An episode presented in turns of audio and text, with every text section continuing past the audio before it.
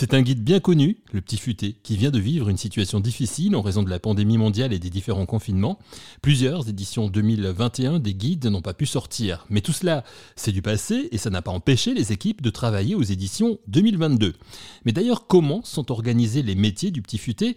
Julia Vesque, par exemple, est responsable d'édition pour le Petit Futé Alsace et le Petit Futé City Guide de Strasbourg. Elle nous parle de son métier et nous explique ce qui l'a amené à travailler pour le guide. En fait, moi, j'ai toujours écrit. Euh, j'ai écrit beaucoup pour des magazines. Et puis, en fait, en arrivant en Alsace, euh, bah, je suis tombée amoureuse de l'Alsace. J'ai beaucoup aimé tout ce qu'on y trouvait. Et euh, donc, j'ai voulu m'investir un peu plus. Et puis, en entrant au Petit Futé, en tant qu'auteur, j'ai travaillé en tant qu'auteur pendant six ans.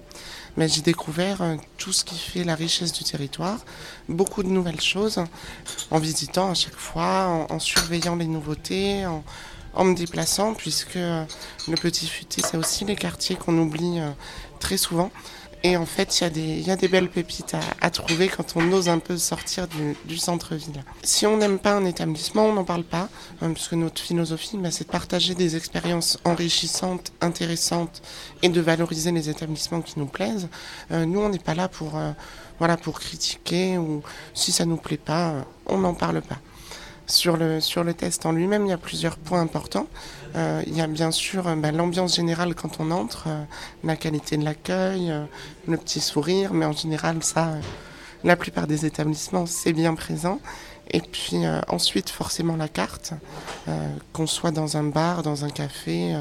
Alors, je parle de la carte parce que c'est ce que les gens retiennent le plus souvent, mais on fait beaucoup de tests. On teste aussi par exemple des parcours ninja, euh, des hôtels, euh, enfin on teste toutes sortes d'activités, on donne beaucoup de notre personne. Et donc euh, voilà, c'est un ensemble de critères. On peut aussi éventuellement se baser bah, sur la propreté du lieu en visitant les toilettes, des choses comme ça. Des critères de sélection qui nous permettent de faire confiance aux différents guides du Petit Futé puisque tous les établissements y figurant ont été testés. Le City Guide de Strasbourg vient de paraître pour ceux qui vivent en Alsace ou qui vont y venir pour un séjour. Tous les renseignements et les déclinaisons numériques des guides sont à retrouver sur le site petitfutétoutattaché.com.